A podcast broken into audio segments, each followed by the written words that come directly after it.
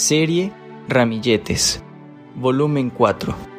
Meditaciones cortas con palabras de edificación y exhortación y consolación. Primera carta a los Corintios capítulo 14, versículo 3. Así está escrito y así fue necesario. Lucas capítulo 24 versículos 46 y 47. Pensemos en tres puntos necesarios que señaló el Señor Jesús antes de su ascensión al cielo. El primer punto, que el Cristo padeciese. Todas las profecías que se hallaban en las Escrituras, desde Belén hasta el Calvario, fueron cumplidas por el Señor.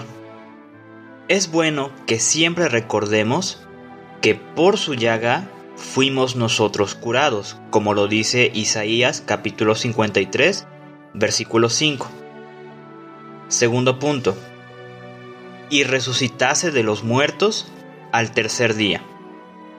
Su resurrección confirma que Satanás fue derrotado para siempre y que hemos sido librados de su imperio. Hebreos capítulo 2 versículos 14 y 15 que Dios aceptó la obra de redención efectuada y lo declaró Hijo de Dios con poder. Hechos capítulo 2, versículos 32 y 33, Romanos capítulo 1, versículo 4 y Filipenses capítulo 2, versículo 9, para que le sirva y adore.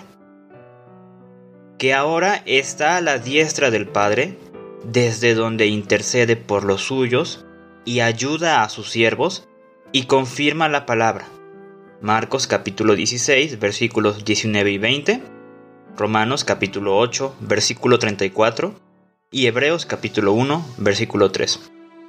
Y el tercer punto, y que se predicase en su nombre el arrepentimiento y el perdón de pecados en todas las naciones. En este tercer punto, participamos nosotros. Tenemos el poder y la presencia de Dios para cumplirlo. Lo hacemos con la eficiencia y excelencia de aquel que quiere usar nuestra vida y nuestros labios para hacerlo. Arrepentimiento debe ser el primer tema que tratar y perdón de pecados el primer resultado que observar en aquel con quien hablamos. En esta época moderna, mucho de esto ha sido desplazado por otros temas y otras necesidades.